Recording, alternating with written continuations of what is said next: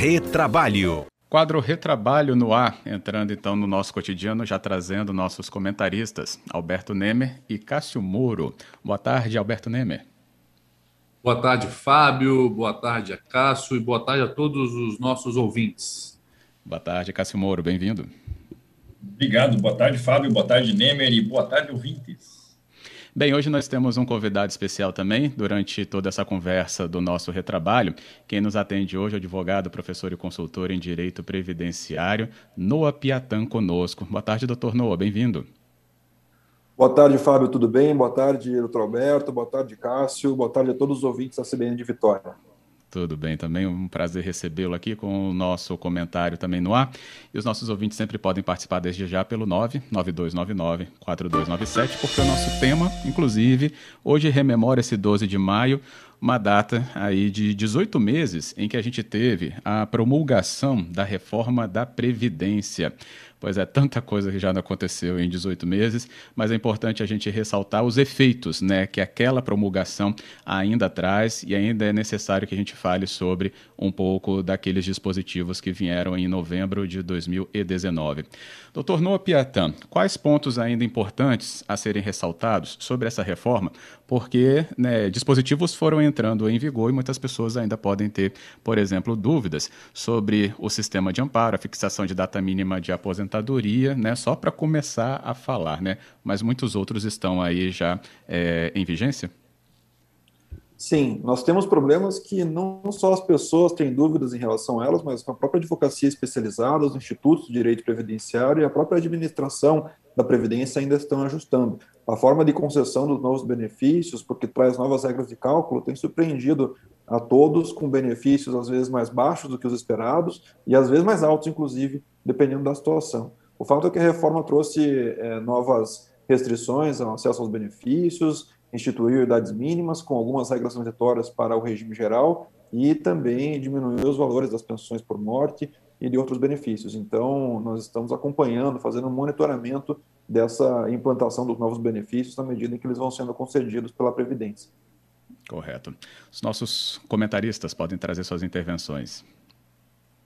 Obrigado, Fábio. É, primeiramente, queria agradecer e dar as boas-vindas ao doutor Noá, grande advogado, já tivemos oportunidade de debater esse assunto outras vezes. E, e para introduzir o assunto, é, o que você, qual a sua perspectiva para o trabalhador? O que você pode dizer para o trabalhador de forma bem objetiva, se possível, se essa reforma ela é boa, ela é ruim, é imparcial, é indiferente? O que você pode dizer para a gente? A reforma ela é, acompanha a dificuldade que o Estado tem de fazer a gestão das contas públicas. Então, ela pressiona os benefícios para serem concedidos mais tarde, em valores um pouco menores. Uma preocupação que caminha ao lado da reforma da Previdência são os novos contratos, as novas formas de trabalho que não é, têm como decorrência direta as contribuições previdenciárias e a contagem no tempo de contribuição. Essa, a meu ver, é a maior preocupação para os trabalhadores, para os empresários, para os autônomos, para as diferentes modalidades de trabalho. E outras são as preocupações do serviço público, que a gente pode falar um pouco mais tarde sobre elas. O, o Noah, é, de fato, é, é, essa preocupação da proteção desses novos, dessas novas formas de trabalho é bastante, é bastante séria. Né? Agora, eu lhe pergunto uma coisa: para os ouvintes, já, já falo aqui, o Noah acabou de lançar um livro bem interessante sobre assunto profundo, que é o, o Fim da Solidariedade. Ele começa perguntando exatamente isso. Você acha que a nossa sociedade, de um modo de... Primeiro, a Previdência, ela, ela ainda está baseada nessa solidariedade, na divisão, para que a, a, os brasileiros possam se aposentar mais para frente, ou a nossa sociedade está cada vez mais individualista? Me fale. Nós temos diferentes nuances desse individualismo na nossa economia, na vida privada e tudo mais. Acontece que o sistema de previdência ele tem é, uma base é, no pacto constitucional de solidariedade que implica as contribuições dos empregadores, dos, do, das contribuições sobre os lucros e tudo mais. Quando nós temos o abandono da sustentação do sistema pela extinção e pela mitigação dessas contribuições patronais, em razão dessas novas formas de trabalho, das desonerações, de uma série de outras questões que a gente poderia analisar, isso leva também à extinção e ao esvaziamento dos direitos previdenciários, que antes eram contrapartida direta do trabalho das pessoas e passam a progressivamente serem substituídos por contratos com contrapartidas em contribuições de futuro de risco na previdência privada.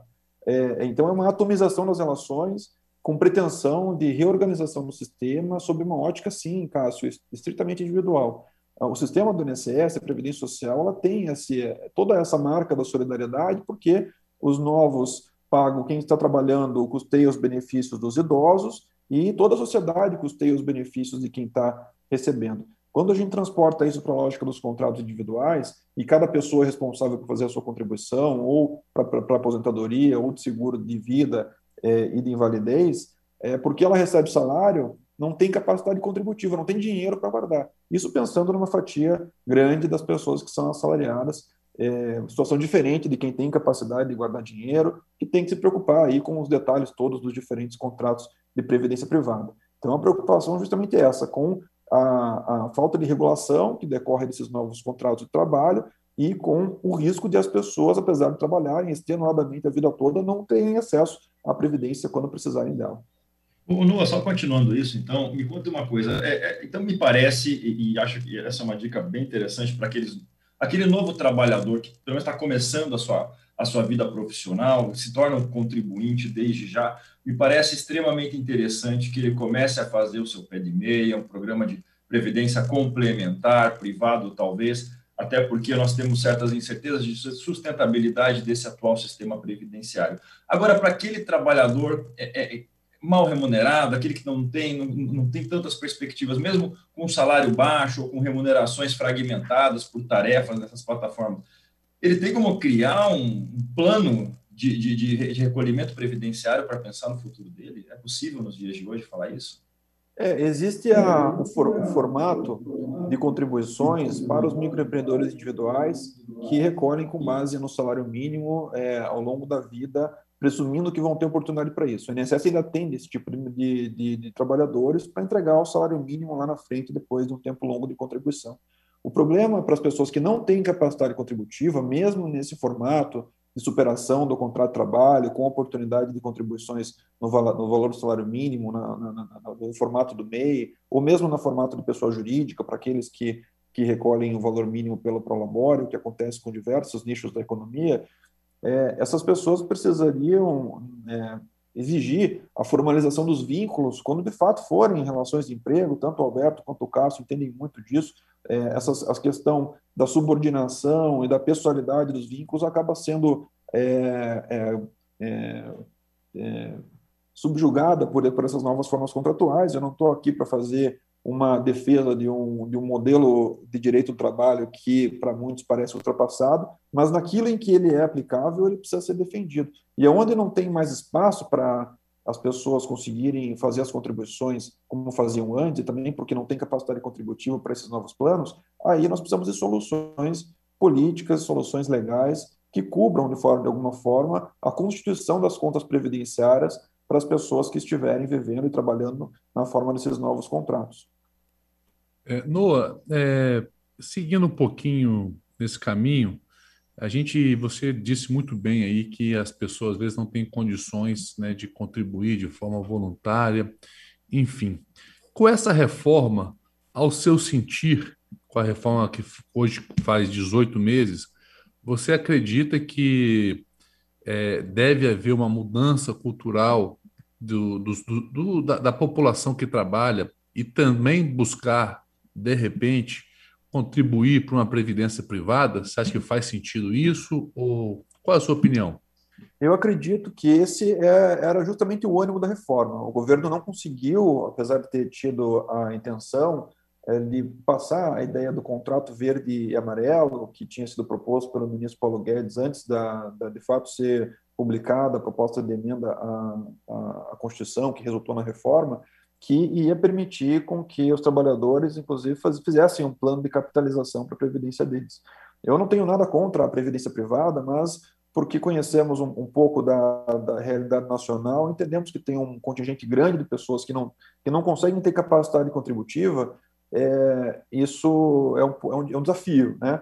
Eu percebo que com a, com a notícia que corre, né, inclusive agora nessa conversa, de que a Previdência está sucateada e não tende a não entregar benefícios suficientes para a subsistência, as pessoas passam a pensar nisso. O que eu considero, tendo em vista que não parece que as pessoas vão criar na, na, na, sua amplidão, mas naturalmente onde tem um pouco as, as, as, faixas um pouco mais bem remuneradas vão ter essa, essa preocupação, já estão tendo. Nós temos uma procura muito grande para programas de planejamento previdenciário continuado para as famílias, mas para aqueles que não têm essa possibilidade, o que nós percebemos é que o futuro reserva uma, um reagrupamento. As pessoas vão precisar da solidariedade familiar de novo. As pessoas não vão conseguir morar sozinhas, como a gente vê hoje, os avós morando numa casa, cada filho numa outra, cada, cada neto numa outra, porque o que a gente entendia como moradia, como moradia é, popular, por conta do FGTS que decorria do contrato de trabalho, vai ficar inviável, as pessoas vão viver é, com aluguéis, e a Previdência, que antes alcançava a real remuneração das pessoas ao longo da vida, não vai alcançar o salário mínimo, em boa parte, porque na Previdência privada não tem o, o piso do salário mínimo.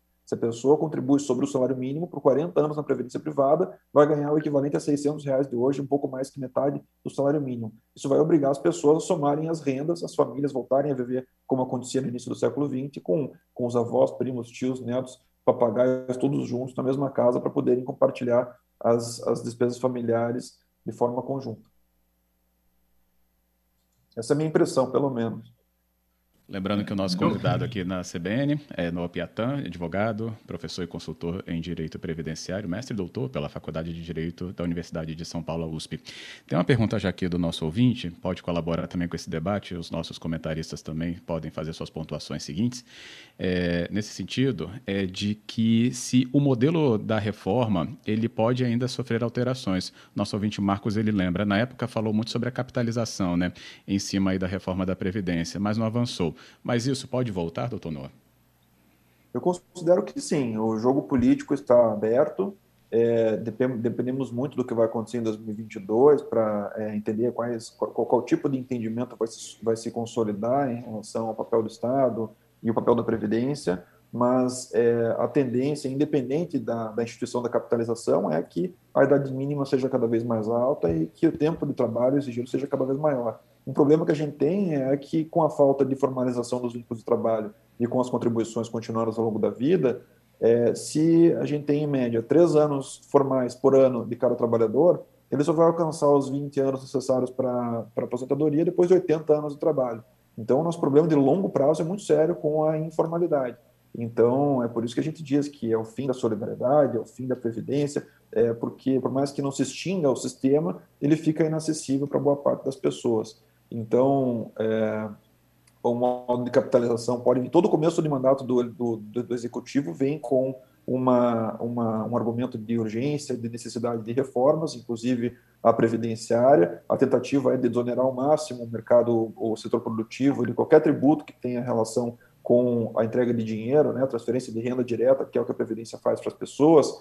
Então, por conta disso, para poder viabilizar a extinção progressiva das contribuições patronais que ainda passam, ainda continuam sustentando o sistema de previdência, é natural que apareça, que reapareça a proposta do sistema de capitalização. A gente acompanha isso faz pelo menos 20 anos e o argumento sempre foi o mesmo para a reforma de 98, para a de 2003, para mudanças legais e infraconstitucionais que aconteceram é, ao longo de todos os governos é, do, da década de 2000 e 2010, e isso se acirrou um pouco, ficou um pouco mais mais intenso desde 2015 com as reformas que a gente percebeu no trabalhista e previdenciário desde que o, o presidente Temer assumiu o executivo.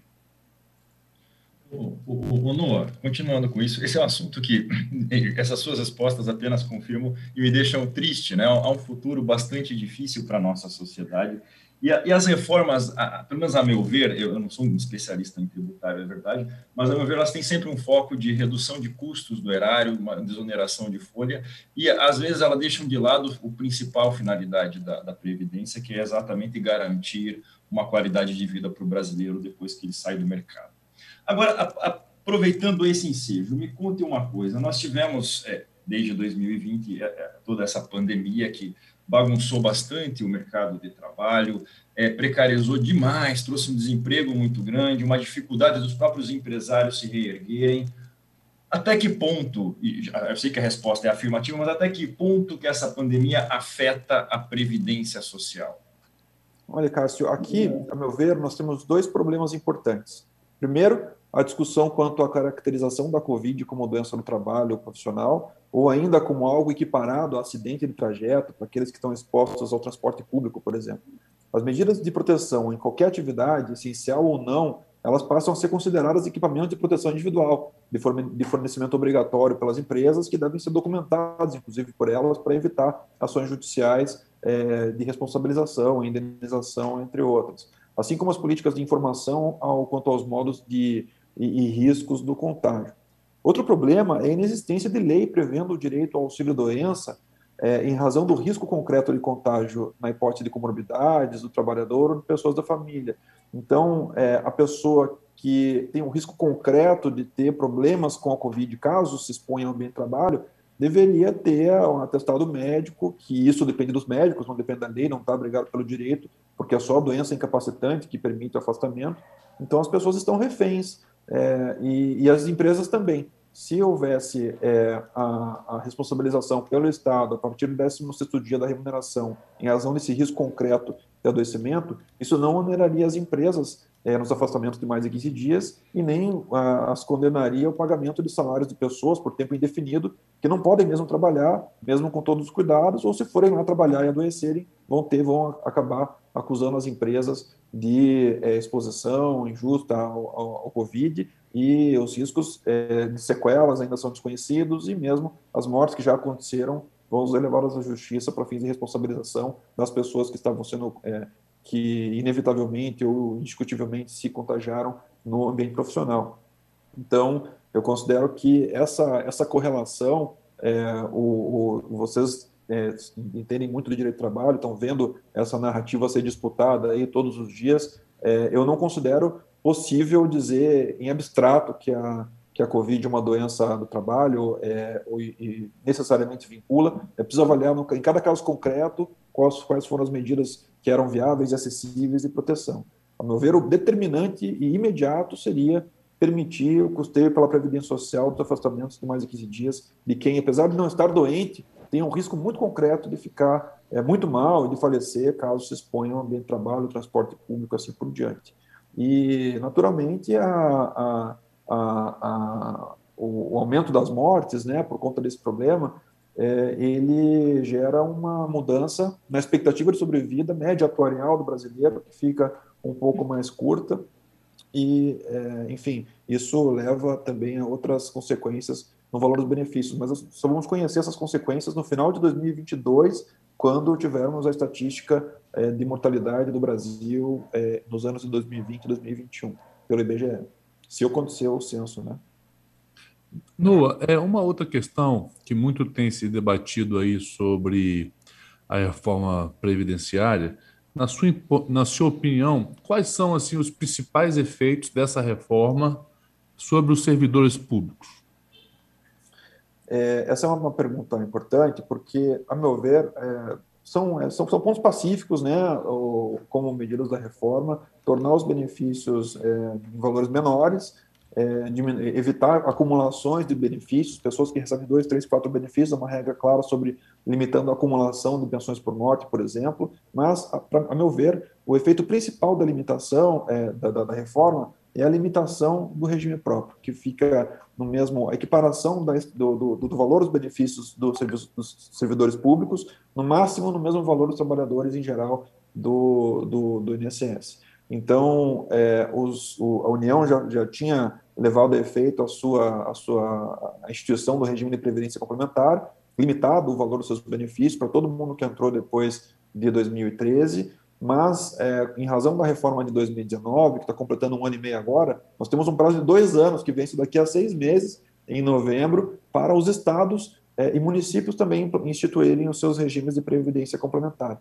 Esse é o maior efeito, porque é, para todos os servidores que forem nomeados depois dessas reformas, haverá uma limitação do valor do regime próprio, independente do valor das remunerações das pessoas. E aí todas elas vão estar constrangidas a, a tomarem decisões sobre esse valor de contribuição que fica livre para tomar decisões, ou de consumo, ou de investimento, ou de, ou de é, contribuição para a previdência privada, seja ela a previdência oferecida pelos governos dos estados e pela União, como já acontece com os servidores federais, é, ou mesmo pela previdência aberta, pelas seguradoras é, também, sem, pensar, sem deixar de pensar naturalmente nos seguros de, de, de, de vida e de invalidez, tendo em vista que ah, os valores das pensões por mortes, mesmo para quem não fizer, a, a, não se submeter ao novo regime, também abaixou muito.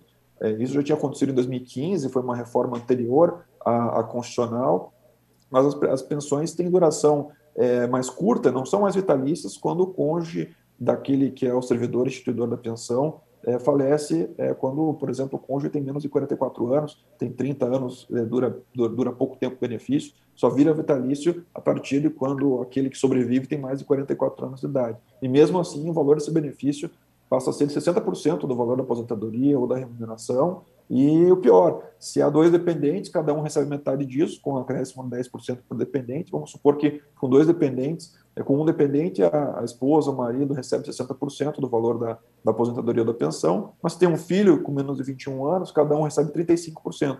E essa reversão não existe mais a partir da reforma. Então, é, se é, o filho completa 21 anos, a mãe ou o pai que, que, que sobrou vivo fica continuando recebendo aqueles 35% do valor original. É, essa é uma diferença bastante importante no regime das, das pensões por morte, que foi um dos mais é, afetados pela reforma. Tem um ponto aqui curioso, é, levantado pela ouvinte, a Marta, ela fala de uma situação é, que pode caber aqui na nossa análise, que ela diz que tem uma pessoa próxima a ela que foi procurar saber sobre o tempo de aposentadoria e percebeu que faltava pouco tempo é, diante do cálculo apresentado né, pelo, pelo sistema do INSS. É, só que realmente veio abaixo da expectativa, mas a pessoa ficou né, aí bem tentada a já dar entrada nesse processo por causa da instabilidade no mercado de trabalho, vide aí a pandemia, ela disse. É, esse, esse tipo de aceitação nesse momento, ela pergunta, é prejuízo, é, mas a gente também não tem outra segurança em esperar mais. Qual a avaliação do convidado? Então, qual a avaliação, doutor Noor? Fábio, essa é uma questão muito recorrente e já era colocada em discussão antes de surgir a tese da desaposentação, que foi é, refutada pelo Supremo em 2016. As pessoas, quando alcançavam o direito de se aposentar, e quando alcançam o direito de se aposentar no INSS, é, é, conseguem fazer isso com um valor baixo, porque como tem a, a incidência do fator atuarial, que é o fator previdenciário, esse benefício é 50%, 60% do valor da média das remunerações, é, quando concedido de forma prematura. A pessoa alcança os 35 ou 30 anos de contribuição antes da reforma, é, ou agora, nas, de acordo com as regras transitórias, consegue se aposentar cedo, e aí, em vez de ganhar 5 mil reais, ganha 3, em vez de ganhar 3 mil reais, ganha 1.500, e isso é, é, tem uma, uma, uma é, contradição de, de interesses que é muito bem levantada aqui pelo ouvinte. Por quê? Enquanto eu tenho necessidade de uma renda complementar, que é como era tratada a aposentadoria desde, desde sempre, quando chegava o direito no momento ainda prematuro, eu lá na frente deixo de ter uma remuneração completa. Porque hoje, se eu consigo trabalhar para complementar com o valor da aposentadoria e ter uma qualidade de vida um pouco melhor, quando eu de fato deixar de conseguir trabalhar, eu não vou ter nenhuma contrapartida da Previdência Social por esse trabalho que eu continuei fazendo. Para quem continua trabalhando e opta por já receber o benefício do INSS, nós recomendamos vivamente aí sim fazer planos de previdência complementar, não consumir todo o valor do INSS, porque é entendido como renda complementar, se possível, usar boa parte dele, a metade, quando possível, num plano de previdência complementar. Se a pessoa se aposenta com 53 anos, com 55 anos de idade, porque as regras permitiam, e vai ganhar lá 2 mil reais, 3 mil reais do INSS de renda complementar, é fácil aumentar a qualidade de vida, porque a pessoa continua trabalhando, é, com aquele valor. E aí você consegue modular o teu consumo para um pouquinho mais ou um pouquinho menos é, quando não é uma necessidade familiar urgente, né? Tendo em vista que o, a pessoa pode escolher não receber o INSS, então ela pode modular quanto vai gastar do INSS. Nesses casos, a gente recomenda, se a pessoa quiser receber o benefício do INSS, usar a maior parte dele para fazer um plano de previdência privada para aí sim, lá nos 70 anos de idade, nos 65 anos de idade, é, ter, passar a ter uma nova renda em razão desse outro esforço. Agora, se a pessoa tem necessidade porque não encontra é, reposicionamento no mercado de trabalho e tem o, o, o direito para receber do INSS, quem é que vai dizer para a pessoa não receba o INSS, fique aí é, tendo dificuldade para pagar as contas, pagando juro para o cheque especial, para o crédito rotativo. Então, as pessoas acabam é, é, não levando em conta a nossa opinião de esperar para receber depois um benefício maior da Previdência. Então, nós respeitamos essas decisões e compreendemos as necessidades das pessoas. Quem puder escolher não receber ou receber, pode pegar metade do benefício, por exemplo, para consumir o que quiser, cobrir as contas atuais, mas fazer uma reserva de previdência complementar, quando possível, é bastante recomendado. Ótimo. Bem, ele é cruel, né? Nosso tempo. e não permite que a gente continue muito mais. Então, eu queria trazer aqui os meus agradecimentos. Sei que tem coisa especial também aí, porque não vai encerrar com o nosso quadro, é isso mesmo? É isso mesmo, Fábio. Antes de me despedir, gostaria de solicitar né, aos ouvintes que vamos sortear o livro que acabou de sair do forno, do Noah que chama O Fim da Solidariedade, um filme, um livro excelente e quem quiser saber as regras, é só seguir a gente lá no Instagram, que é o Retrabalho Podcast. E aproveitando também, Fábio, que eu já vou me despedindo aqui, agradeço o Noah pelo seu tempo, pela, por espalhar o seu conhecimento, agradeço ao Cássio, aos ouvintes e a você, Fábio. E uma ótima semana a todos. Eu que agradeço, que isso. Cássio, também muito obrigado, hein? Eu agradeço. Infelizmente, acabou o tempo. A conversa é boa, a conversa dura, para a gente saber que nós temos que nos preparar para o futuro. O Noah falou dos, dos, servidores que completam 44 anos. Eu lembrei que acabei de fazer, ao contrário de vocês três, eu já não sou mais tão jovem, fiz 44. Obrigado por tudo. Pessoal, sigam lá o Instagram para ver as instruções desse sorteio. Noah, agradeço pela doação desse livro para o sorteio. Um abraço, estou esperando a minha, a minha versão chegar. Um abraço para você, obrigado a todos os ouvintes. Obrigado, Nemer e Fábio. Um abraço para vocês. Isso mesmo, mês de maio aí de parabéns para Cássio Moro, nosso comentarista. Parabéns ao Cássio, muita saúde, muito sucesso. E o nosso agradecimento, doutor Noah. Obrigado, viu, pela presença. Parabéns pelo livro também. E a gente vai deixar lá tudo encaminhado. Obrigado pela presença. Fábio, muito obrigado. Um prazer imenso. Estou à disposição. Doutor Alberto Nemer, Cássio Moro. É uma alegria estar aqui com vocês. Espero ter contribuído de alguma forma para a conversa. E a todos os ouvintes da CBN Vitória, um grande abraço.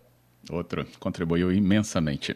Repetindo, então, o endereço para você ter mais informações para esse sorteio: Retrabalho Podcast. Basta ir no Instagram e você acha facilmente.